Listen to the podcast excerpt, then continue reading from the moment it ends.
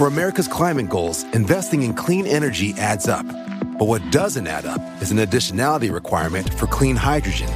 Additionality would put an unnecessary and inequitable burden on domestic clean hydrogen producers and have serious consequences for America. America needs clean hydrogen, but an additionality requirement just doesn't add up. Get the facts at cleanhydrogentoday.org. Paid for by the Fuel Cell and Hydrogen Energy Association.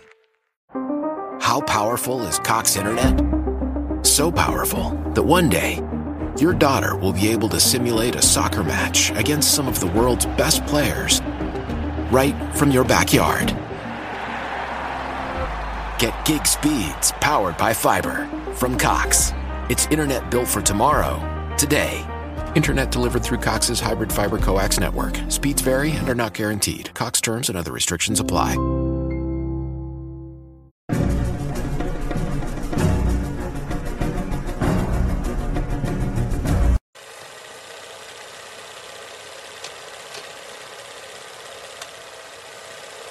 Hola, ¿qué tal amigos? Sean bienvenidos a un capítulo más de Podcast Extra Normal. Mi nombre es Paco Arias y estoy muy feliz de estar nuevamente aquí con todos ustedes. En esta ocasión me acompaña mi buen amigo Asiel. ¿Qué onda, güey? ¿Qué onda, brother? Pues aquí nuevamente, ya por ahí subimos una historia ya estrenando, estrenándose del Paco. Me da mucho gusto, Paco, la neta, se ve que vas progresando, amigo. Y eso, la neta, me, me da mucho gusto y pues aquí estamos nuevamente. Gracias por la invitación. No, güey, gracias a ti. La verdad estoy muy contento de que te unas pues a este proyecto. Y la verdad estoy muy contento. Antes de empezar, le digo a toda la audiencia que si aún no estás suscrito al canal, te puedes suscribir. Si nos escuchas por Spotify, también nos puedes seguir por allá. También te recuerdo las redes sociales, cómo te pueden encontrar, Jaciel. Ok, y bueno, a mí me encuentran como Jaciel-CD en Instagram y Facebook. Y pues el proyecto, mi negocio, como Chiaquíes Tuxtepec. Los mejores chilaquiles de la cuenca del Papalopan. Ya los probé, la neta están muy chidos. Y bueno, chicos, antes de empezar, eh, les quiero pedir el favor de que ahí donde estás mirando o escuchando el capítulo, tomes una foto y la compartas para que el mundo sepa cómo tú disfrutas podcast extra normal, ya sea mientras lavas los trastes, mientras estás, este, no sé, haciendo cualquier actividad. Cualquiera. Hubo un seguidor, güey, que me dijo, no, a veces pongo algo en mi cuarto, dice, cuando voy a hacer cosas, algo para tranquilizar el No, ambiente. no, no te entiendo, güey. O sea que. Hacer el, el delicioso. Ok. Ya me han dicho, güey. Entonces, ya cuando ya empiezas, pero, pedo. pero ya cuando ya empieza la- lo bueno, pues ya lo quitan, güey. Pero eso es como para. No sé. es- Entrar en calor. Ajá. Yo no sé, el caso es que me gustaría ver cómo disfrutan del podcast, ya sea en sus casas, ya sea, pues no sé, yendo al trabajo, mientras haces cualquier actividad. Y pues bueno, ahí también sirve para que apoyes el proyecto, para que la gente conozca pues el proyecto. Y bueno, Jaciel, ¿cómo estás, güey? Bien, bien, bien. Te repito que orgulloso de verte cómo crecer, amigo. Gracias, güey, gracias. La neta. Y pues antes de todo, igual te quiero decir, güey, este, mañana es el fin del mundo, güey. Ah, cabrón. No, no, No, no espantes, güey. ¿no has visto eso en internet? No, fíjate que ahorita, esta semana he andado fuera de redes. ¿eh? Eh, bueno, para darle el contexto, igual si alguien no sabe, supuestamente hay un usuario en TikTok que está asegurando que mañana miércoles 23, Sí. este, la Tierra va a ser, eh, digamos que, visitada por seres de otro mundo. Entonces se hizo popular esto porque supuestamente este tipo empezó a dar acontecimientos eh, de diferentes años y algunos supuestamente se cumplieron. Entonces él asegura que el día de mañana, eh, a fecha que estamos grabando hoy el capítulo, ya cuando salga, pues obviamente no va a pasar nada. O sea que el capítulo ya no salió. Ah, estoy seguro que no va a hacer nada. Es igual como cualquier, vaya, cualquier Sí, pinche noticia que, que se hace viral. Pero bueno, el tipo este, garantiza que mañana pues va eh, a haber como un tipo de arrebatamiento donde van a ser unos 8 mil, él dice unos 8 mil eh, personas que se van a llevar para que habiten en otro lugar. Y esta noticia, bueno, este usuario toma como que peso, ya que ahorita ves lo que publicaron parte del Pentágono, güey lo que se está diciendo, que hay una nave nodriza que está volando eh, tal parte del planeta. Entonces la gente está muy alborotada porque piensan que esta vez sí va a ser el bueno, güey. Pero pues personalmente, vaya, o sea, yo creo que va a ser algo más, como lo que ha venido pasando con el 2012, con... Desde el 2000. Desde el 2000, que se venía. Que empezó la, este, pues vaya, otra era y un chingo de cosas, güey. Pero tú piensas que esto sea real, güey. A lo mejor va a ser un cambio, un cambio en algo.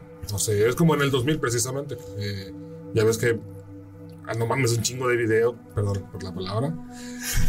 un montón de videos y cosas así que acontecieron de que no, el fin del mundo. Y a lo último fue cambio de redes telefónicas, de tecnología, entonces a lo mejor iba a ser algo así.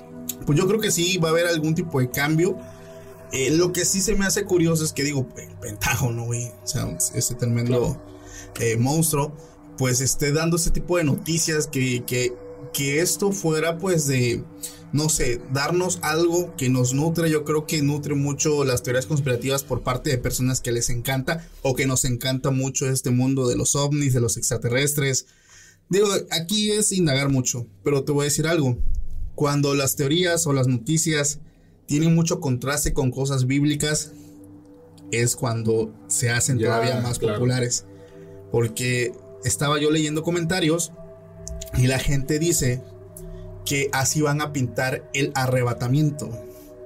Es que en la Biblia está escrita que en un momento a otro va a haber una pareja, uno se va a ir, uno va a estar, no sé, lavando ropa, uno se va a ir, entonces uno se queda.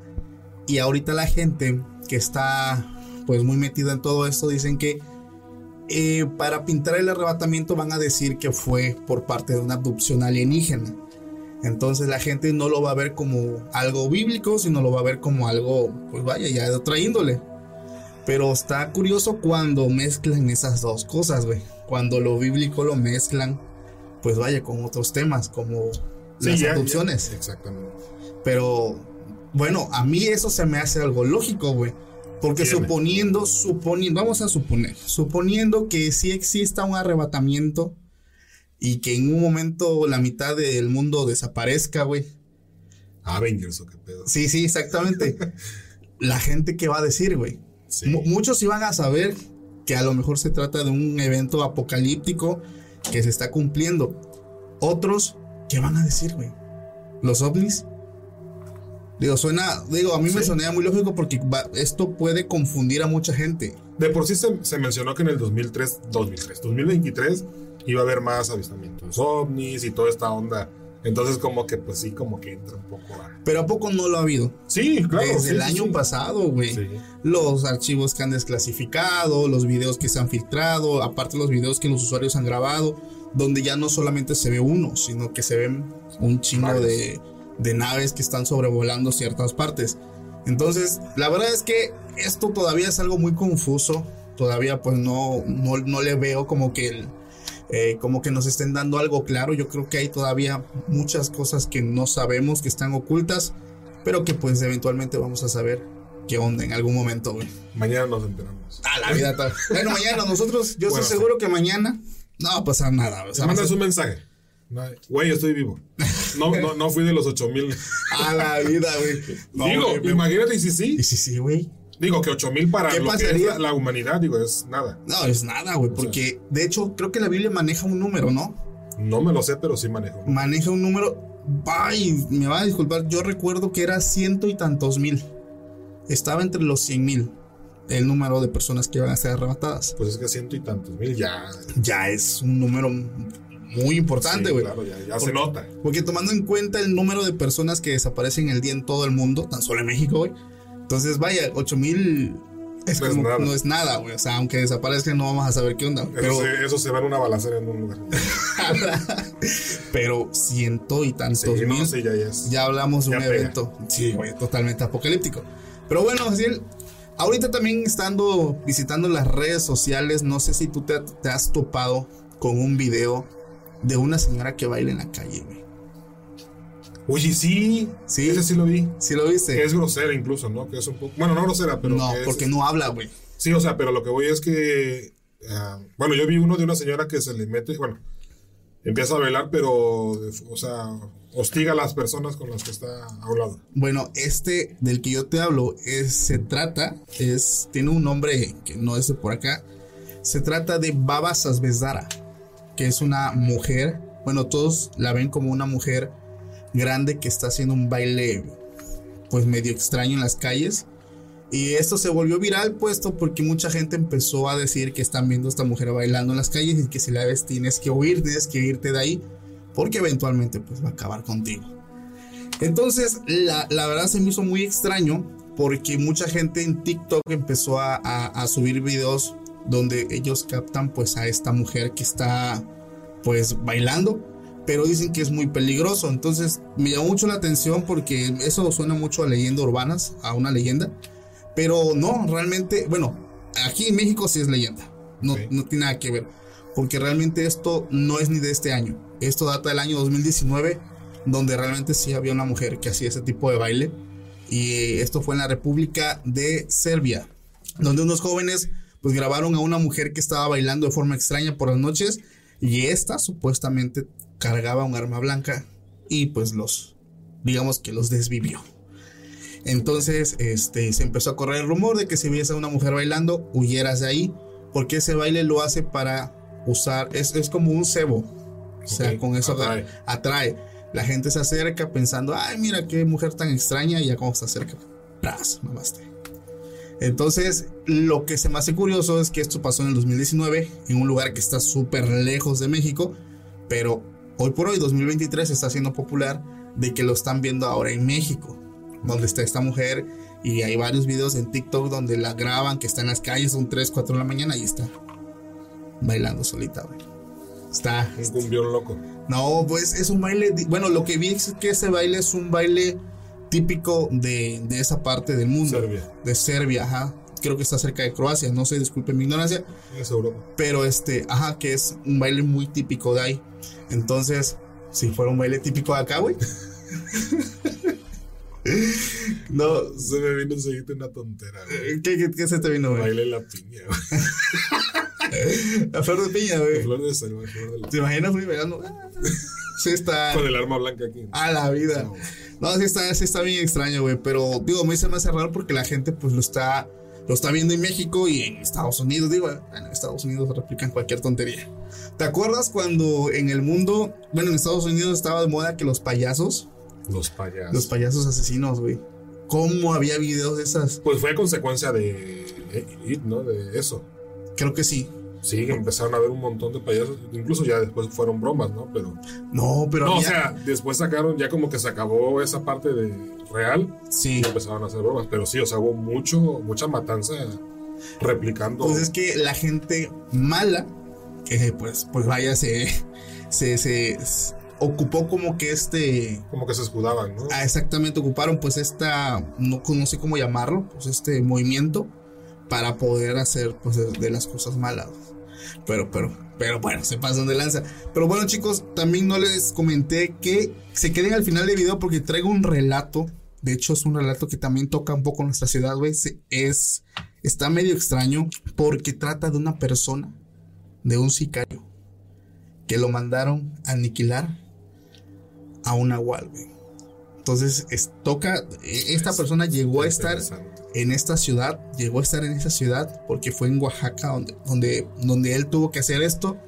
Esta historia la escuché, me llamó mucho la atención porque pues toca nuestra ciudad. Pero esta historia la escuché en el canal de El Chemo San Juan, que le mando un fuerte abrazo, un saludo hermano. Y entonces aquí voy a contar esa historia que me llamó mucho la atención, sobre todo pues porque tocan, Tocan, con, claro. tocan con nuestra ciudad, que es Tuxtepec, Oaxaca. Pero bueno, yo sé que también traes algo muy bueno. que nos puedes contar? Buenísimo, diría yo. Fíjate que, bueno, cada vez que, que me haces la invitación, pues a lo mejor ya conté como que mis vivencias, ¿no? O sea, lo, lo mío. Pero pues me doy como que a la tarea de preguntar a amistades cercanas o familia, eh, pues alguna anécdota o alguna acontecimiento que les haya pasado. Pero dentro de todo este rollo, estaba platicando con un amigo de, bueno, dijo que no dijera santo y seña, de una comunidad cerca de aquí, de, de la ciudad de Tuxtepec. Y me dice, güey, fíjate que eh, yo tuve una, una experiencia muy rara, que hoy en día todavía se pregunta el por qué. Eh, digamos que él está como que para yendo hacia Cuatza. Ok, Veracruz. Ajá. Eh, este chavo, lo que, bueno, yo lo conocí hace aproximadamente para dos años, Sí. que estuve trabajando ahí en esa ciudad. Y yo me acuerdo bien que o sea, me como que empezó, me dice, ¿te acuerdas de? Y yo, Simón, ah, pues por esto, güey, o sea, yo dije, ah, la madre, o sea, estuve cerca del lugar de lo que, de lo que me platicó. Ah, ok. Entonces me dice que él cuando era chavo, bueno, más niño, más, más morro, tenía, me dijo que ocho años, me acuerdo.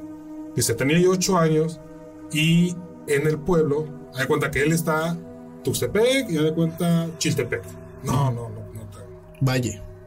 Pero algo más, más este, rural, más humilde, no se puede decir. Usila. Vamos a poner Lucila, pero hace unos 15 años. Ah, la vida. Bueno, que todavía no había como que mucho acceso. Así. No, no conocí ni la Coca-Cola en ese entonces, Ah, que veas. Entonces me dice que él vivía, ahí, o sea, ahí es su, su familia, sus papás, y que él estando ahí siempre escuchaban de una familia que le decían los lobos, A la familia le decían los lobos. los lobos. Entonces, este, pues, pues los lobos, los lobos, los lobos. Conforme ellos fueron creciendo, entre la misma, entre la misma, el mismo poblado, decían que a cierta hora tenían que meterse a, lo- a sus casas porque pues salían los lobos. Pero pues sí fue algo como que pues raro en ese entonces para su edad. El chiste que dice, pues yo crezco y pues obviamente seguía esa, eh, como que esa, esa leyenda urbana de que los lobos salían de la noche y que pues qué onda. Eh, dice que cuando él tenía 16 años, que se va a estudiar, no, 15 años, perdón, que se va a estudiar la preparatoria, me cuenta que viene a Tuxtepec, a estudiar la preparatoria, que empieza a conocer a una chava y, le comenta de que eh, él venía de ese, pobla- de ese poblado y que pues tocaba esta leyenda de los lobos y dice, ah, sí, sí la conozco. Cuando él empieza a platicarle de ella, que sí ya sabía más información de la que él pues sabía, le dice, mira, para pronto, los lobos son mi familia. Ah, la vida. Dice, y te voy a, te voy a, te voy a platicar el por qué, de- por qué nos decían los lobos. Dice, yo no tengo ya como que esa cercanía a ellos, pero vienen siendo familia lejana. Pero resulta que ellos, hace muchos años, tenían una, era una, una señora que era la abuelita de, de la abuelita de ella, que eh, iba mucho a un cerro, o a los cerros a, a cultivar hierbas y cosas así.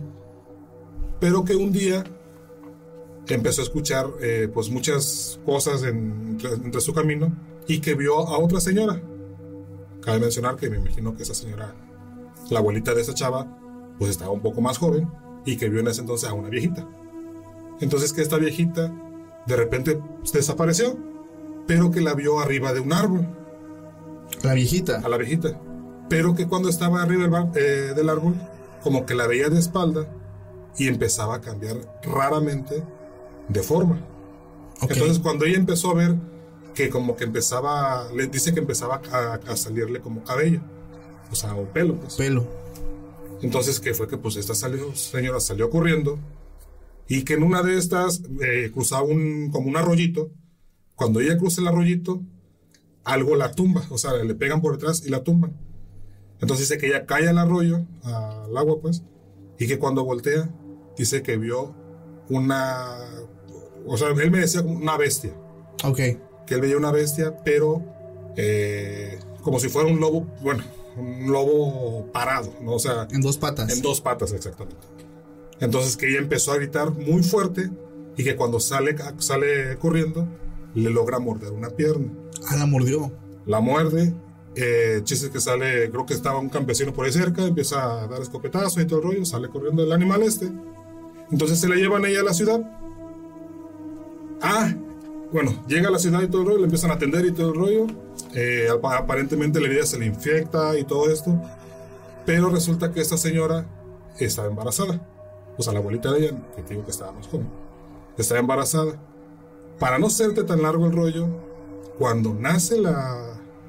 Ahora sí que el bebé de esta persona, eh, sale normal y todo el rollo, pero cuando tenía dos meses de nacido, empiezan a notarse que en su pierna tenía exceso de vello.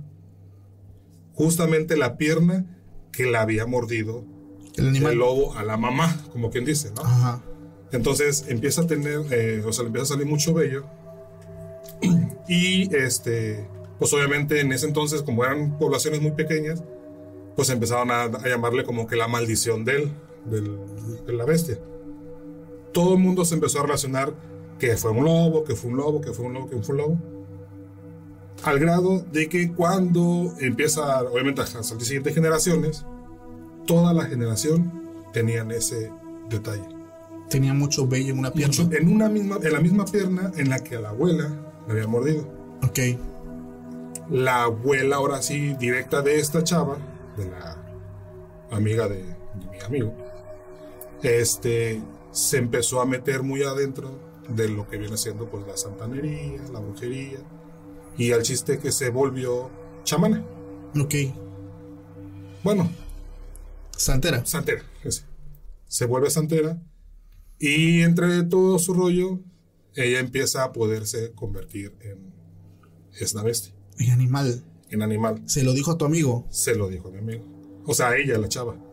Entonces me dice, la historia de, nuestra de nuestro pueblo, de nuestra familia, que era de los lobos, es porque mi abuela siguió, este, pues ya no, a lo mejor ya era más consciente, dice, porque supuestamente ella sí, sí llegó a tener pláticas cercanas con ella.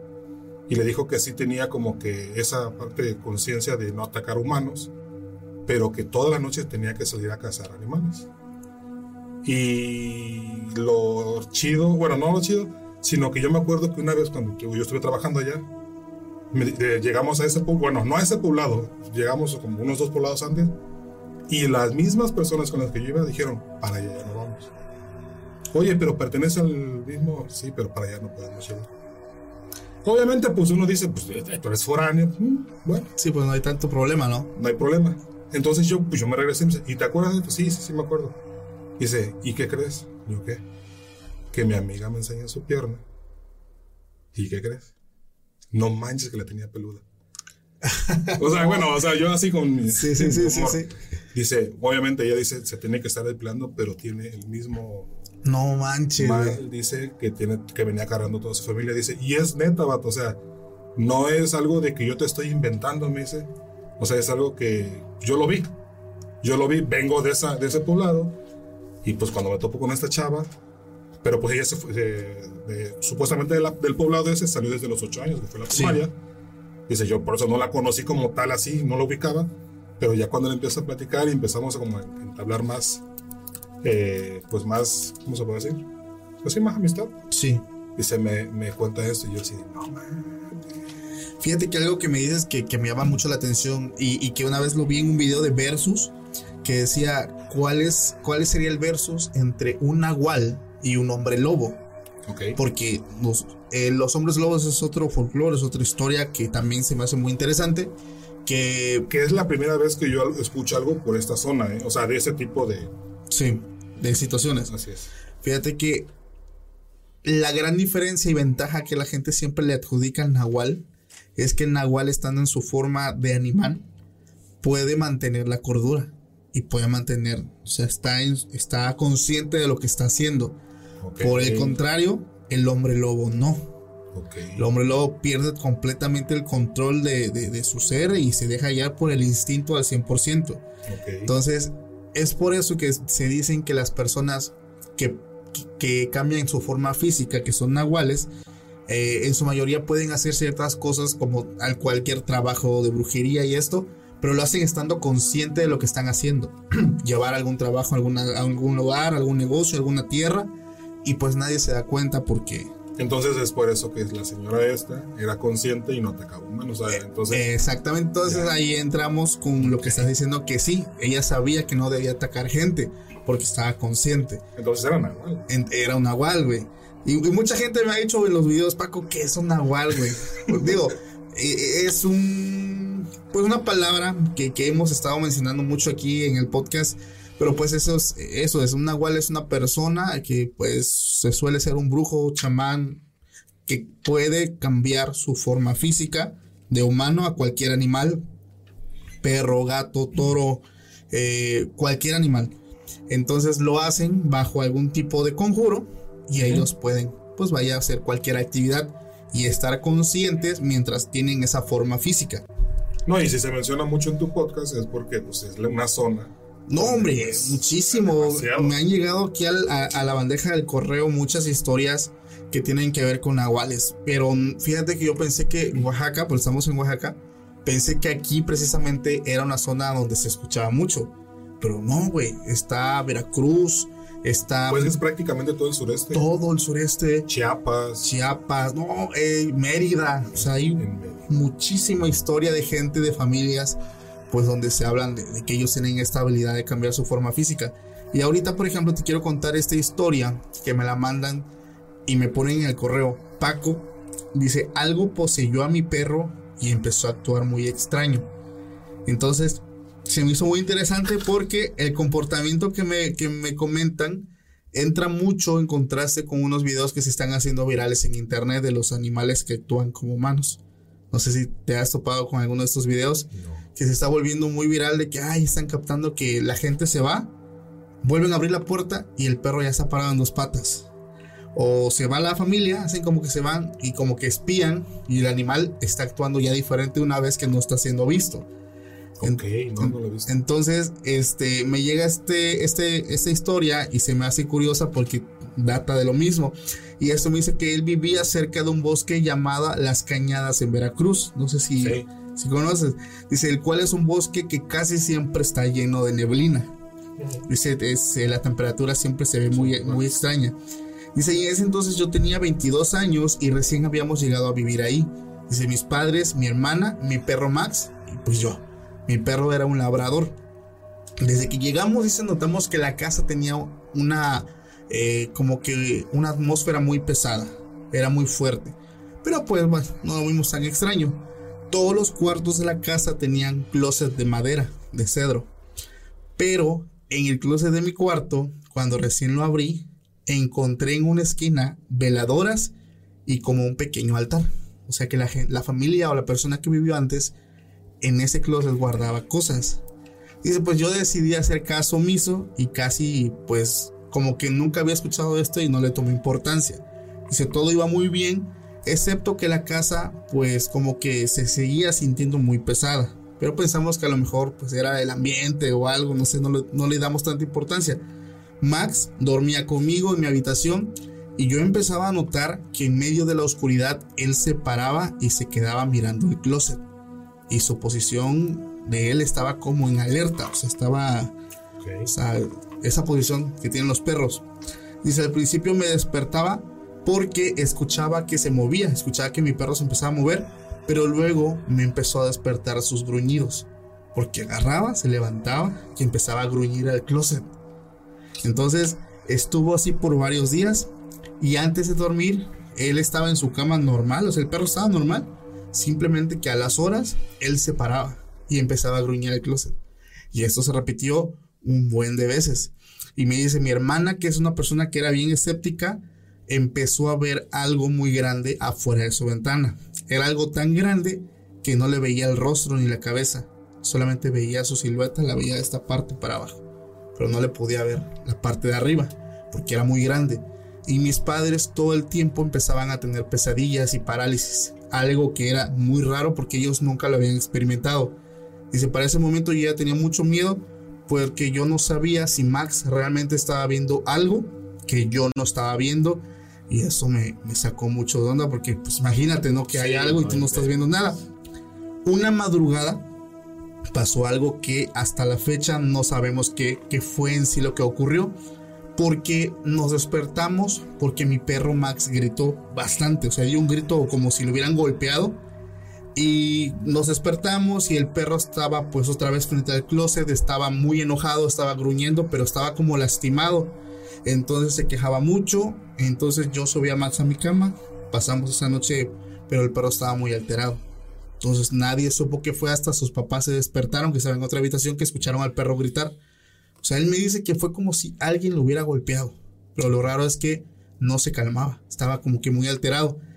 Al día siguiente pensaron que todo iba a estar normal, pero la gente de su familia, su mamá, su hermano, su papá, empezó a notar que el perro se empezaba a comportar de forma muy extraña. Su mirada había cambiado y empezaba a caminar en dos patas cuando nadie lo veía. Además de que a veces parecía que su mirada se fijaba en un punto, pero se quedaba como oído. O sea, le hablabas Max, Max. Max no, o sea, no hacía caso. Entonces, inicialmente la familia, pues vaya, cuando no estás familiarizado con este tipo de situaciones, como que no le das tanta importancia. Y eso pasó. O sea, el perro empezó a actuar extraño y él sí, se él sí sabía que algo pasaba, pero sus papás no le daban pues la seriedad que, que esto conllevaba. Hasta que una noche empezaron a escuchar ruidos muy raros en la, en la, en la casa, en la cocina, en la sala. Y toda la familia bajó y vieron al perro nuevamente que estaba actuando muy extraño. Pero en ese momento el perro los desconoció y se les fue a las mordidas a su papá, a su mamá. Y él intentaba agarrar al perro y el perro decía que tenía una fuerza muy extraña. O sea, él lograba sujetarlo y se le, iba de las manos, o sea, le abría los brazos. Lo volvía a agarrar y nuevamente el perro pues intentaba atacar a su mamá y a su papá. Dice que le dejó mordidas muy graves a su mamá y a su papá. A su papá pues ya en ese momento ya estaba intentando defenderse. Pero para ese momento el perro cuando ya había lastimado mucho a su mamá se fue. Se fue hacia el bosque y fue la última vez que vio a su perro. Dice Paco, nunca regresó mi perro. Es un perro que llevaba cuatro años conmigo.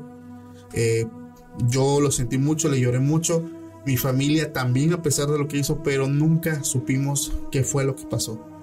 Esa casa la dejamos de habitar a los meses porque a pesar de que ya el perro no estaba, se sentía todavía la, la actividad muy pesada, o sea, el ambiente se sentía muy pesado. Pero él piensa que algo poseyó su perro. Porque como te digo, ya llevaba un buen rato con él y el perro era muy diferente y su actuar cambió muchísimo. Y sobre todo que lo veían caminar en dos patas, güey. O sea, lo que es un hecho es que, bueno, siempre se ha manejado que los animales, o en este caso los perros, ven cosas que nosotros no podemos ver. Sí. No, o sea, eso sí es como que algo que bueno. Pero ya como que se esa onda se le haya metido porque es lo más obvio. Claro. O sea que. Que bueno, que sí es posible. Sí, sí, sí, claro. Sí, sí, sí, es posible que un animal pueda estar poseído. Sí, sí, sí. Digo, es muy rara. Yo no he escuchado casos, pero pues. Pues en la Biblia, ¿no? Con los cerdos que son poseídos. Ah, bueno. Pero bueno, yo, yo, yo también tengo una anécdota. Esa la conté en mis primeros capítulos. La gente no me va a dejar mentir. Yo tengo un loro. No sé si te conté a ti una vez de ese loro. Eh, por donde vivo, hay muchas personas que son cristianas evangélicas. Y había una casa donde fueron a hacer una liberación. Entonces, mi familia tiene loros, tenía un loro que era un loro que era muy cariñoso, era un loro que andaba suelto por todos lados, se te subía la mano, te hacía piojito, o sea, era un animalito muy, muy, vaya, muy bonito, ¿sabes? Muy, muy cariñoso. Pero una noche eh, estaban haciendo liberación en una casa y el loro empezó a gritar. Empezó a gritar porque él hablaba, o sea, obviamente ese animalito habla, pero empezó a gritar. Como cuando los empiezas a, ¿cómo se llama? Cuando los empiezas a, a que le vas a echar agua o algo, empezaba a gritar como que algo lo estaba molestando. Entonces salgo y vemos al loro que estaba con sus alas, las tenía extendidas, pero estaba muy alterado, güey. Entonces lo metimos y al momento de que lo quisieron agarrar, aventó el picotazo, güey. No sé si ya recordaste. Creo que sí. Entonces, en ese momento el loro estaba bien, estaba, o sea, estaba bien, ¿cómo te puedo decir? Bien molesto, bien irritado, pero pensamos que era el momento. Pero desde entonces ese loro cambió. O sea, no sé qué pasó, sí supimos que estaban haciendo una liberación porque escuchamos, pero hasta la fecha nadie puede agarrar a ese animal. Te le acercas. O sea, sigue vivo. Sí, sigue vivo. Ah, sigue vivo, pero nadie lo puede agarrar. Y muy curioso, algo que, que mi suegro nos contó, es que a él le dicen abuelo. O sea, el oro le decía, abuelo, abuelo. Y una noche que él se queda tarde, estaba lavando no sé qué cosa fuera de la casa donde está el loro y el oro le empezó a hablar, pero no le dijo abuelo, le empezó a decir por su nombre. y no le decía como normalmente le decía, Chilo, Chilo, o sea, le empezó a decir por su nombre. Y eso no lo hacía. Él le decía abuelo, nunca, le, nunca lo, llamaba por su nombre. Puta, pues él entró a la casa y fuga, ¿no? Pero sí nos contó y fíjate que este hacía así. O sea, él no me llama por mi nombre y menos como en ese tono, o sea, muy, muy sigiloso. O sea, no, nada que ver con cómo él lo hacía. Estaría chido que lo trajeras a un podcast. No, pues yo, yo a veces, a veces que ando en mi casa, estoy afuera, estoy haciendo una actividad o ayudo a mi esposa a tender la ropa y eso, me he quedado hasta tarde. No, no te creas, güey, sí siento. Digo, de por sí mi casa, no, ubicación como está mi casa. No, pero es que aquí también en el estudio no, no canta mal la ranchera, ¿eh? Porque a su máquina. Cuéntale más o menos la historia de dónde es, porque puta, o sea. No, o sea, este cuate de plano. digo, creo que hemos mencionado, o, tú lo has mencionado, que su casa, pues sí es como que algo no tan agraciada como para tocar temas paranormales, ya que vive pues, bien refundido alrededor de este, árboles de todo tipo de cosas. Pues acá donde está su nuevo estudio, está justamente arriba de un lugar que hace muchos años en la ciudad fue muy famoso porque fue una de las primeras, o si no, fue, si no es que la primera discoteca La primera discoteca. aquí en, en Tuxtepec. Y pues obviamente ya sabrán lo emblemático que es el lugar. Aquí hay muchos, bueno, de hecho hay videos de una muñeca que está allá abajo, hasta la fecha creo que está allá abajo. Está abajo, porque hablando con el arrendador me dijo, yo no la conocía, pues vaya, manches, por mi edad no, no me tocó. Claro. pero la- el cuidador de- del edificio, sobre todo que estaba eh, cuidando la, la parte donde estaba la pista de baile y eso, había una, una muñeca grande que pesa 350 kilos, Sí. que no se puede mover obviamente porque es de un material como de, ¿qué te gusta? Es como resina, o sea, es este. Sí, o sea, está inmóvil, no, Sí, no- sí, no- no este- tiene articulaciones. Fibra. Ajá, fibra. Fibra. Entonces, pues es obviamente algo que está así y no se puede mover. Pero lo curioso es que me decía el, el arrendador cuando me dijo, porque dice, ¿para qué quieres el lugar? Ya le expliqué que, ah, pues para un estudio de terror y así. Y se empezó a reír y me dice, "Mm", dice, todo esto va a platicar de la muñeca. y yo, ¿qué muñeca? Y ya me empezó a decir, no, es que abajo está la muñeca. Yo, yo tanto le dije, préstamela para atenderla en el estudio. Dice, no puedo. Está loco. ¿Por qué? Pues pesa mucho. Entonces ya fue que vi, bajé y la vi y sí. Güey, aunque, aunque no pesara, Paco. O sea, no manches. Ah, para. Mm, Bueno. El caso es que la gente decía, eh, sobre todo la persona que cuidaba el lugar, que en las madrugadas la muñeca que estaba en una posición, como si fuera de otro material, se levantaba y empezaba O sea, a bailar. a bailar en la pista. Y no solamente lo dijo uno, lo dijo varias personas. Hay muchas personas aquí en la ciudad que han comentado ver esa bendita muñeca, bueno, maldita muñeca, bailar. De eso sí estoy consciente. Entonces, pues yo llegué y dije, no, pues este es el lugar adecuado para poner un podcast de terror. Y fíjate que todavía cuando llegué, dije, ¿dónde es? Porque enfrente está el salón. sí, sí, sí, sí. Y cuando veo tu, tu moto, dije, no man, que este güey rentó. Yo no sabía que había departamentos de arriba. Digo, no, ya le dije a mi hijo, me acompaña mi hijo. Dije, si esa puerta se abre es porque este güey rentó esa discoteca y ahí nos va a tener ahorita encerrados el desgraciado.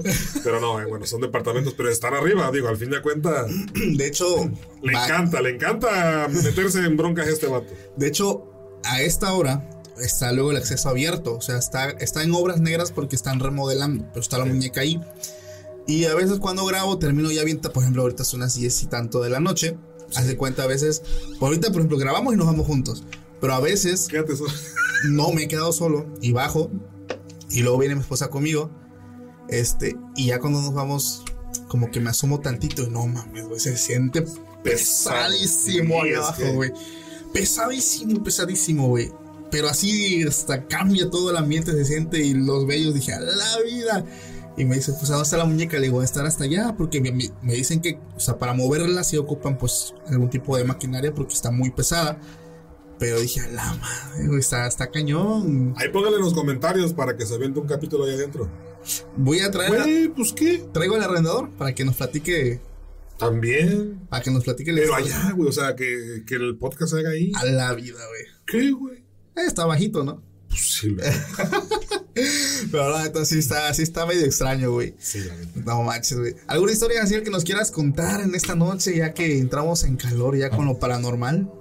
Pues mira, esta, esta es una historia que mm, prácticamente hace muchos años yo trabajé, creo que ya incluso en la primera de las veces que, que platiqué mis historias, mencionaba que había trabajado en un lugar donde se le daba el servicio a los trailers del grupo modelo. Entonces, obviamente estás ahí Y pues escuchas cada pinche historia, ¿no? De traileros, para que me entre en contexto así. Eh, muchos traileros de sucesos que les tocaba en carretera. Entonces, me empecé a, a recordar de, de estas situaciones, de estas historias que me contaban ellos. Y hubo una que me acuerdo que yo dije, te creo porque a mí me pasó, ¿no? Resulta que eh, hay, un, hay un camino, igual, para Veracruz, que te lleva a, bueno, es una autopista que prácticamente te lleva de Veracruz, Puerto, a Coatzacoalcos, o sea, hacia Mérida, vaya. Eh, y hay un tramo que fue donde yo platiqué que había un niño que atravesó la carretera en la madrugada, en las lluvias. Bueno, en ese mismo tramo dice que él se quedó una noche eh, pues descompuesto. Entonces, obviamente, pues él se orilla. Y que en ese entonces, pues era un trayecto que, no sé, más o menos estoy hablándote de unos 20 kilómetros, que no hay ningún negocio, ninguna ponchera, nada. O sea, estás en la nada. En la nada. Entonces, eh, él mencionaba que. Ah, bueno, todo esto fue porque pues, empezamos a decirle de que no, tú levantas puro ojo para que te acompañe y cosas sí, sí, así. Entonces, eh, dice que pues él pues, se para, el carro pues no arrancaba. Y pues él de la noche, pues lo que hacen normalmente es se encierran y a dormir. A dormir. Aprovechan, ¿no? A descansar en cualquier momento. Exacto. Entonces, dice que él estaba en la. Bueno, sigue en el quinto sueño. Y que de repente, pues escucha en la puerta. Oye, se escucha bien, Escucha, ¿no? Que le tocan la puerta. Y que pues él volteó y dice: ¿Será o no será? For America's climate goals, investing in clean energy adds up. But what doesn't add up is an additionality requirement for clean hydrogen. Additionality would put an unnecessary and inequitable burden on domestic clean hydrogen producers and have serious consequences for America. America needs clean hydrogen, but an additionality requirement just doesn't add up. Get the facts at cleanhydrogentoday.org. Paid for by the Fuel Cell and Hydrogen Energy Association. How powerful is Cox Internet? So powerful that one day, your daughter will be able to simulate a soccer match against some of the world's best players right from your backyard. Get gig speeds powered by fiber from Cox. It's internet built for tomorrow, today. Internet delivered through Cox's hybrid fiber coax network. Speeds vary and are not guaranteed. Cox terms and other restrictions apply. Entonces, cuando él otra vez como que se quiere quedar otra vez dormido, otra vez, y que le vuelven a tocar. Dice, yo enseguida lo que imaginé es un chocomil o alguna vieja que quiera servicio, porque es muy común en las carreteras de que te tocan, a los traileros le tocan la puerta para servicio de... Sí, sí, sexo servicio. Sexo servicio, exacto. Y que pues agarra él y que dice, empieza, empieza a gritar, no, ahorita no, pero, güey, estás, estás, hablando de que estaba en un lugar donde no, no había nada. No había nada, o sea, está... Ellos le llaman a, las, a los puestecitos cachimbas, le llaman ellos donde hay este... Donde pueden pararse por un café o cosas así, ¿no? Pero pues sí es un tramo como de 20 kilómetros fácil, güey. O sea, donde no hay nada, o sea, no hay nada. Y pues él dijo, o sea, bueno, le volvieron a tocar y que no, y empezó a gritarle, ¿no? Que se fueron en la fregada. Pero que fue tanta su insistencia que entonces agarra, él se levanta y se asoma y no ve nadie. Entonces fue cuando él se empezó a preocupar, no porque le fueran a, a espantar, le fueran a robar. Le quieren robar. Ajá. Me quieren robar. Entonces, hay cuenta que los trailers, se ubican lo que es un trailer, ves, ves que está la, la, trompa del motor y tiene eh, lo que viene siendo el cofre, pero se abre con dos seguros. Sí. Y es pesado, o sea, es pesado levantarlo. Entonces, cuando él, este, pues dice que empieza a ponerse la, la camisa para, para bajar con la lámpara, de repente, cuando él, en lo, dice, en lo que me estaba poniendo la camisa, se levanta el cofre. A la es por fuera. Sí, sí, sí. Se, se, levanta el cofre, pero así como de la nada. Entonces yo ya tenía la linterna en mi mano y empiezo a alumbrar en chinga. Yo empiezo a alumbrar y dice, me quieren, me quieren bajar. O sea, me quieren este, sí. chingar. Y empieza, dice, ahora no salgo. Dice, empiezo a revisar dice, desde afuera del, del trailer y nada, dice. No manches. De repente, o sea, como dice, para que tú puedas cerrar el cofre, pues lo tienes que aventar desde enfrente. Sí. Cuando de repente, madre, se, se, se cierra el cofre otra vez. Se cierra y es cuando yo alumbro al frente y logro ver un niño. güey. Ah, la vida, no manches. Pero es, dice, yo vi un niño, pero con ojos negros. A la vida. Cuando yo veo a ese niño con los ojos negros, dice, fue un momento en el que yo me paralicé. Y esto, eh, o sea, nos lo estaba contando también porque eh, la persona que llegó en ese momento, a ese momento al auxilio vial, se le puede llamar, este, dice que cuando él llegó, el vato estaba en shock. O sea, estaba recién acabado de verlo. Dice, dice, después de la llamada de- del auxilio que él pidió, demoraron cuatro horas en llegar a, a ese lugar. Dice, pone que fue una hora que yo me dormí. Dice, prácticamente yo estuve de dos horas a tres horas en shock. A la bestia. Dice, o sea, yo desde que vi a ese niño, dice, o sea, yo me quedé ido, o sea, y la mirada me quedé así, hasta que llegaron, dice, esos cabrones, y me empezaron a tocar y a tocar y a tocar la puerta. Obviamente cuando me tocaban la puerta, yo sentía que el niño Sí, estaba pensé, ahí. ajá, pensó que era el niño. Dice, ya hasta que, o sea, pues subieron al, al, al estribo, ¿cómo se llama? Y me empezaron a alumbrar, y se fue como que yo más o menos reaccioné porque empezaron a pegar. Y dice el chavo que fue a auxiliar, dice, yo pensé que este güey estaba bien periqueado. O sea, Sí, sí, sí. Porque normalmente se, se le conoce a ellos. Dice, pero no, dice, o sea, ya fue que yo les empecé. Dice, yo, yo tenía pavor bajar y decirles qué falla tenía más. Yo ni me acordaba de la falla, yo nada más, me- yo nada más volteaba a ver Si no estaba el dónde niño. estaba el niño, dice. Porque la tenía una mirada súper perdida, o sea, muy, dice, muy, como decía él, muy macabra. Sí, sí, sí. Una vista, una mirada muy macabra. Y fue, te digo, en ese trayecto, o sea, y, y yo lo relacioné porque en ese trayecto yo también, en, justamente en un rescate que yo fui, creo que sí lo conté, que en la parte, la, bueno, yo tenía una, la empresa me daba una camioneta con la batea y nosotros llevábamos una caja de herramientas. Pero son cajas de herramientas, Paco, que fácil te pesan unos 200 Sí, kilos, porque sí me tocó ver esas cajas, están llenísimas. enormes, Sí. güey. O sea, que traen cajones por donde le buscas y cajones y, Y un con buen de herramientas, sí. Machín, güey. Entonces, lo que nosotros hacíamos, pues, de, de por sí le poníamos un tapete antiderrapante y la jalábamos no, no sobre la tapa, sino adentro. O sea, y nosotros, yo recuerdo perfectamente ver, voltear y ver cómo la caja iba en el aire al piso. A la vida. Yo no vi nada de niño ni nada, o sea, ahí no fue así. Pero fue cuando lo empecé a relacionar y dije, o sea, estas, estos seres, independientemente de que obviamente tienen el poder de aparecerse y desaparecerse de la nada, o sea, también tienen el poder para levantar tanto peso. Fíjate que yo sabía que no. O sea, mm, en, en teoría no pueden.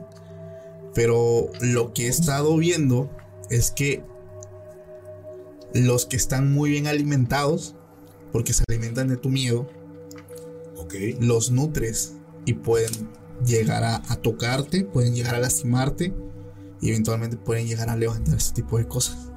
O sea, de te hablo de que, digo, son 200 kilos que fácil pesa esa caja de herramientas, ahora la tapa del tráiler. Sí, O sea- o sea, es que sí. O sea, digo, una, una sola persona sí puede levantar esa tapa de, de, de trailer, pero es muy pesado. O sea, Sí. tienes que colgarte para que. Claro, ahora un niño, güey. O sea, Eso, güey. ¿Dónde Eso, crees? O sea, es imposible. Wow, güey. Y fíjate que he estado No, hablando no, en otros no. capítulos con otros amigos que estaría interesante que en algún momento entreviste a alguien que, que vaya muy seguido, algún chofer que vaya muy seguido aquí a, la- a, a Oaxaca, güey, a la, a la Las capital. cumbres. O sea, a la por capital, la, sí, por la, por la sierra. Por la sierra, güey. Porque, Sí, hay muchos sucesos ahí. ¿tú has escuchado alguno? Pues he escuchado la de la, la señora que te hace la parada, Ajá. pasando, creo que se llama, no, no me acuerdo el nombre. Hay un Guelatao. Y el atao. Guelatao eh, es una zona donde hay unas curvas muy cerradas y hay una, una señora, una mujer que te hace la parada. Si tú te paras, supuestamente se te trepa y hace ocasiona que te accidentes. Ok. Pero este, pero sí hay varias historias por eso. Sí, es que hay mucho, es que también son lugares que cuántas cosas no han pasado en esas carreteras, güey. O sea, Accidentes, muertes, es que es puro voladero, güey. Puro voladero, o sea, cualquier... Investiguen ahí las, las eh, carreteras de la Sierra de Oaxaca. De aquí les voy a poner un videito más para que vean así rapidísimo. porque cua- lo, lo- lo chido es cuando vas en de esas camionetitas en la urban adelante, güey. Ves en primera persona como si te fueras al voladero, güey. Y, y estos desgraciados, o sea, digo, ya tienen práctica, ¿no? Pero. Agarran las curvas bien cabrón. pero- y luego, la, y lo peor todo, llegas a tu destino y le ves las llantas lisas. lisas, güey. lisas. Sí, yo apenas fui ahorita a Oaxaca. Este, no, las llantas, güey. ¡A la vida! Llegué por pura gracia de Dios, güey, porque sí me fui hasta el frente y se siente cabrón, güey, No, yo no puedo irme. ves en primera persona el pinche voladero, güey, y la curva y ¡fu! Digo, cabe mencionar que ha habido muchos accidentes. demasiados accidentes, Demasiados. muchísimos. Incluso es una carretera que, que se usa para la ruta esta de autos, la Panamericana creo que se llama. Que es un- Ajá. Sí, no, algo así. Sí, sí, sí. Es un- nada más imagínense, es una ruta que, que pues, se ocupa para este tipo de tours o de rallies, no sé Sí. cómo le diga. Y hasta ellos mismos han tenido cada accidente en las curvas estas, o sea, está Sí, bien cabrón. También cabronas. Porque, digo, esa es una de las cosas que supuestamente le estaban pidiendo a Andrés Manuel, que el acceso a, a la Al capital sea. Porque realmente el tramo es corto, pero lo hace muy largo por la velocidad a la que tienes que ir. Y más que su vida. Es subida, porque es- las carreteras están muy, este, se puede decir, no son tan, tan amplias. eh, luego hay, hay mucha neblina. A mí me tocó una vez ir cuando estaba la neblina al tope. Era madrugada, todo se empañaba. Este, las curvas, no, o sea, es, Y es que es un carril sube y un carril baja nada más. o sea, sí, o sea, no hay más. Y voladero, Y voladero de un lado se está, y del otro lado del cerro. está cabrón, está cabrón. Por eso a lo mejor lo que hago es tomarme mi pastillita y mira, me, me duermo. Es güey. que lo que es un hecho es, si tú quieres irte, eh, subir de Tuxtepec a Oaxaca, tienes que tener, cumplir con dos requisitos. Una, tener suficientes acá. Y la otra, un súper estómago. Ah, la vida. La verdad. La verdad, Si eres nuevo, tiro por viaje. No, güey, te, te tienes que parar para Sí. poder vomitar porque mucha, porque vomitas. mucha gente vomita en esa carretera. güey. A mí me tocó vomitar. güey. Me acuerdo, me acuerdo que eh, cuando trabajaba allá donde te digo, venía gente de visita de Tampico, Tamaulipas, y me dice, no, hombre, las cumbres de. Las de Puebla, ¿cómo se llama? Este, maltrata. Maltrata. No, hombre, esas cumbres están. Y yo, ay, hijo, deja que suba de tu a Oaxaca y me Ah, cuentas. la vida, esa es otra onda, güey. No, esto está muy, muy chido. En algún momento espero poder platicar con alguien que haya viajado mucho para allá. Voy a estar trayendo personas, estoy buscando, de hecho estoy buscando ya personas, o, o si alguien de los que está viendo el podcast, trabajo de forense, trabajo como pe- persona que...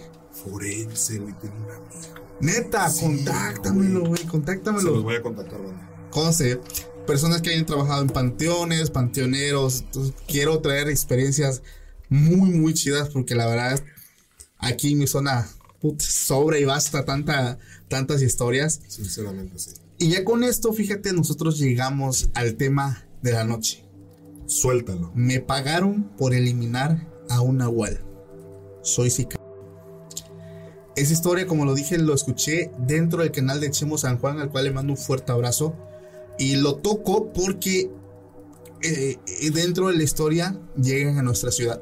Por lo que entiendo, fue en un lugar que está como a tres horas de aquí.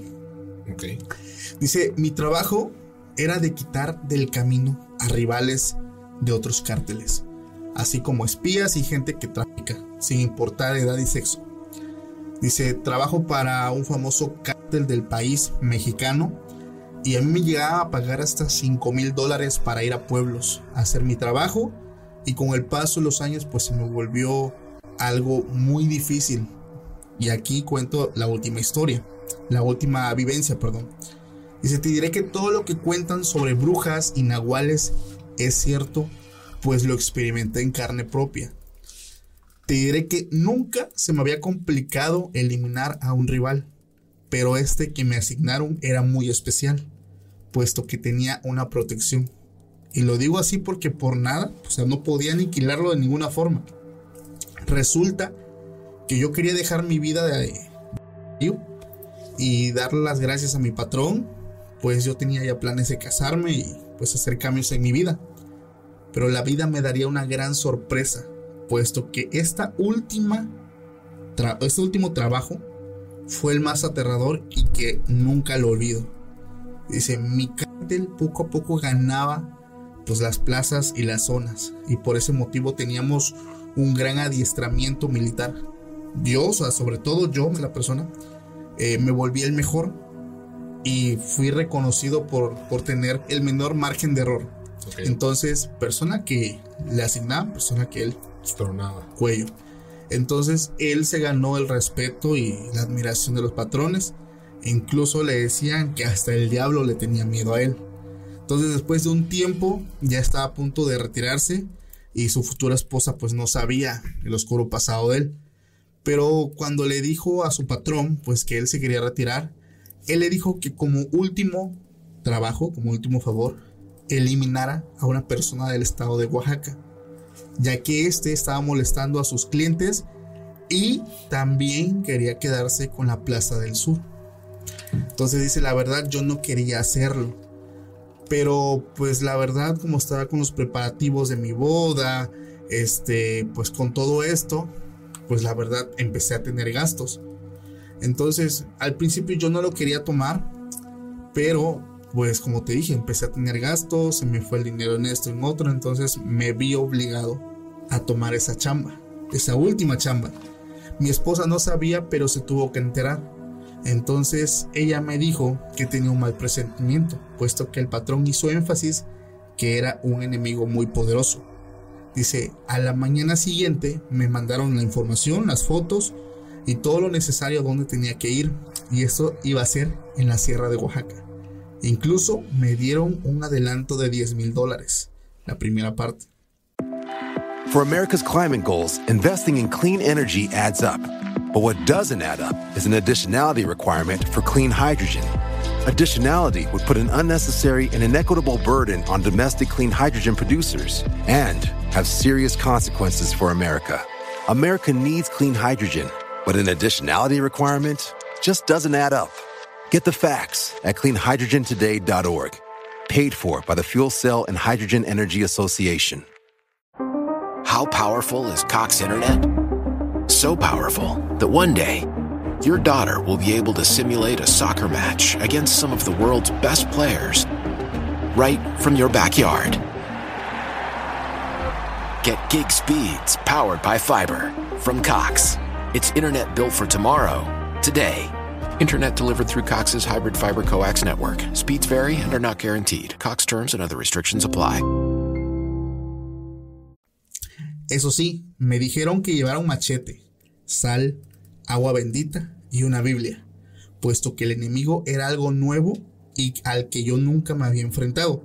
Dice, yo creí que me estaban, pues estaban burlando de mí, pero pues más tarde, en un bote de basura de la Ciudad de México, encontré el dinero acordado y pues me volvieron a decir estas personas que no me confiara, ya que este tipo, este tipo que iba a buscar, había eliminado a todos los que iban por él. Y se recuerdo que llegué, y aquí pongo la ciudad, que llegué a Tuxtepec, Oaxaca, llegó a nuestra ciudad. Y ahí unos tipos me llevaron a un ranchito muy lejos de esa ciudad, que está como a 2-3 horas de aquí, donde antes de irse me volvieron a dar instrucciones. Yo me quedé en una cabaña de un rancho y ahí recibí instrucciones de todo lo que tenía que hacer. Me dejaron mi armamento, me dejaron todo y sobre todo encuentro en la mesa machete, sal, agua bendita y una Biblia. Yo sabía que me estaban haciendo burla de algo, pero me seguían diciendo, lo vas a ocupar, no te olvides de eso. Entonces la primera noche, él le dice, antes de que se vayan, este, ¿dónde está el enemigo? Solo le dijeron, no te preocupes, el enemigo ya sabe que tú veniste por él. La primera noche él se queda y dice que el rancho donde él se estaba quedando tenía ovejas, tenía varias ovejas afuera. Y él estaba limpiando y se estaba preparando. Ellos duermen pues con un arma siempre cerca de su cuerpo. Que eran como las 4 de la mañana. Y en la pared de la parte de atrás del cuarto, un animal empezó a golpear la pared. ¡Tas! Empezó a golpear. Abre la ventana y dice que ve un toro grande, como de dos metros. Y el toro estaba golpeando la pared, la estaba golpeando. Dice, yo salgo y veo al toro, un toro grandísimo. Y saco mi arma y no disparaba. Entro de volada a la cabaña, agarro otra. No, o sea, no disparaba. O sea, no sé qué estaba pasando, que el arma no estaba accionando. Y en ese momento el toro llegó a atacarme y no, no pasó nada, pero dicen que sí dejó un hoyo en la pared. Tenía mucha fuerza. Entonces él se espantó mucho y él vio que antes de irse el toro se devoró dos ovejas delante de sus ojos. O sea, algo que no, no tiene explicación. Claro. Entonces, la segunda noche vuelve otra vez a suceder. Pero esta vez no era un toro. Era un ave muy grande que llegó al techo y empezó a golpear el techo de madera. Y empezó, empezó a tirar arañazos y él nuevamente ya no estaba dormido. Ya estaba como que escamado. Saca nuevamente su arma y no puede, güey. No puede. O sea, el vato acciona y no puede, y no puede, y no puede. Entonces él pide permiso. Desde la primera vez pidió el permiso al patrón para ir al pueblo y buscarlo. Y el patrón le decía, no, tú no vas a ir a buscarlo. Él va a llegar donde estás tú. Pero ya después de la segunda vez que ve esta ave, él dice, yo ya no pido permiso, ya voy al pueblo. Y sí, di con el vato que yo iba pues, a tronar, vi que andaba hasta sin, sin protección, o sea, andaba solo, andaba con su familia. Y ya estaba yo a punto de accionar cuando se me atraviesa un perro que me empezó a atacar y me logró morder la pierna. No pude tampoco. Entonces, la tercera noche fue la última, porque él se estaba preparando para ir otra vez al pueblo, pero antes de eso, nuevamente llega un ave grandísima y se posa otra vez en el techo. Y él nuevamente empieza a sacar sus armas y ninguna acción, güey. Se acuerda de que en la mesa estaba el machete, la sal y el agua bendita. Pues agarro todo esto, rocío la sal sobre el machete, la mojo con el agua que estaba ahí y veo que arranca un pedazo del techo y en ese momento le aviento el machete. Le logró cortar gran parte del cuello y empezó a brotar mucha sangre negra que apestaba horrible. Horrible, horrible. Y dice que se dio cuenta de que cuando pudo ver ese animal, ese animal tenía... Era un animal muy grande, era un ave. No sabe qué animal era, pero dice que tenía un rostro humano, güey. Y que cuando él suce- cuando pasó todo esto, empezó a brotar eso y que apestaba horrible. Él ya no se duerme, amanece y se va del pueblo. Dice, yo estaba con la impresión de lo que había visto y llegué a una cantina a echarme unos tragos. Y el cantinero me dice, oye, ¿qué te pasa? Es que dice, un animal que, que no sé qué es me atacó. Ah, no te preocupes, en este pueblo se ven muy seguido y sobre todo porque cuidan muchos plantíos de marihuana. Entonces, no te preocupes si los ves. Pero dice, esa vez fue la vez que yo descubrí que todo esto de brujas, nahuales, realmente existen, güey. Y que no es historia. Y que hay lugares donde estos ayudan a sicarios a proteger sembradíos de cualquier tipo de índole. Sí. Entonces está, está cabrón esa No, pinche historia, güey. Sobre todo porque pues llegaron a una parte de aquí de, de Tuxtepec, güey. La perra, ¿eh? Sí, güey, o sea, pero, pues eso es algo que yo había escuchado antes. Que cuando te enfrentas a este tipo de, pues sí, a estos nahuales, las armas no, no accionan. Y no es la primera vez que lo escucho, güey.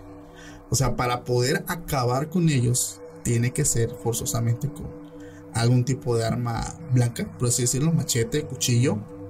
Y, y bueno, se le suma lo, lo popular, ¿no? Que el agua bendita, que la sal. Eh, dice que la Biblia siempre tenía que estar abierta marcando el versículo del Salmo 91, güey. Entonces, Sí. pero pues todas las historias que he leído donde sí logran eliminar a pues este ser, pues lo hacen siempre con, con algún arma pues Sí. blanca, sí, o sea, no con arma de fuego, güey, porque no accionan, güey. Supongo que la probó antes. Sí, o sea, te estoy diciendo que ellos tenían adiestramiento militar, güey. O sea, sabían usar un arma al 100%. Y él, o sea, fue lo que todo el tiempo se cuestionó. O sea, su arma nunca accionó y él las preparaba, las dejaba listas para... Sí, sí, sí. Nada, güey. Le presionaba y nada, güey. O sea, está, es, eso es lo impresionante de todo, güey. Porque él, él, él platica, pues que este, pues esta persona tenía una protección muy especial, güey. Pero la lección, güey, que estas personas trabajan para estas personas o estas otras personas para cuidar sus tierras, güey. Es que sí es creíble, güey. Sí, güey. O sea, porque tú sabes el dineral que se mueve. Claro, claro, claro. Entonces realmente se presta. Y pues él afortunadamente pues logró cumplir con su deber, digo, con su trabajo. Claro. Este, pero pues casi no la cuenta, güey. No, pues no.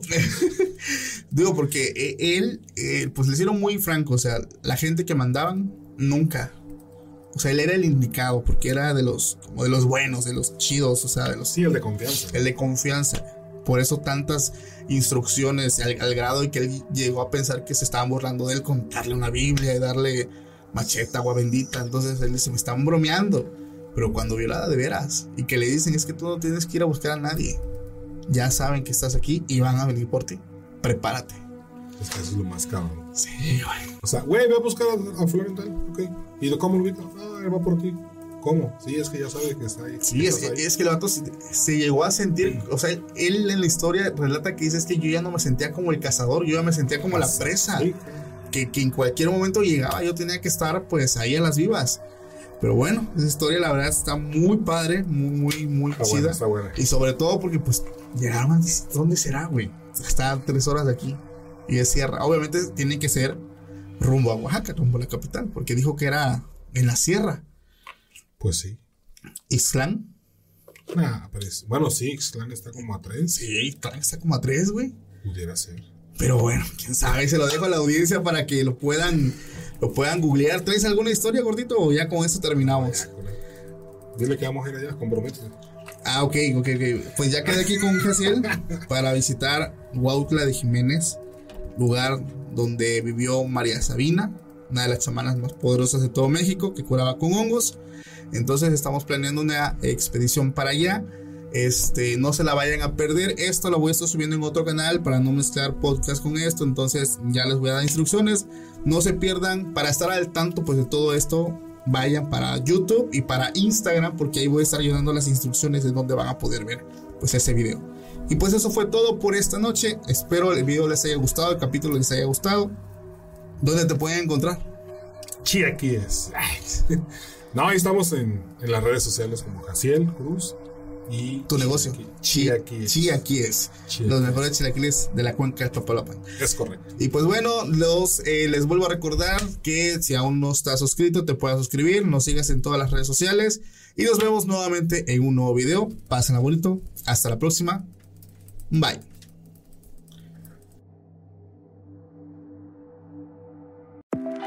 For America's climate goals, investing in clean energy adds up. But what doesn't add up is an additionality requirement for clean hydrogen. Additionality would put an unnecessary and inequitable burden on domestic clean hydrogen producers and have serious consequences for America. America needs clean hydrogen, but an additionality requirement just doesn't add up. Get the facts at cleanhydrogentoday.org. Paid for by the Fuel Cell and Hydrogen Energy Association. Why? Why? If you have T-Mobile 5G home internet, you might be hearing this Why? a lot. Why? Every time your internet slows down during the busiest hours. Why? Why? Because your network gives priority to cell phone users. Why? Good question. Why not switch to Cox Internet with two times faster download speeds than T-Mobile 5G home internet during peak hours? Okay. Stop the whys and visit cox.com slash 5G home for details. T-Mobile prioritizes certain T-Mobile phone users over home internet users during times of congestion.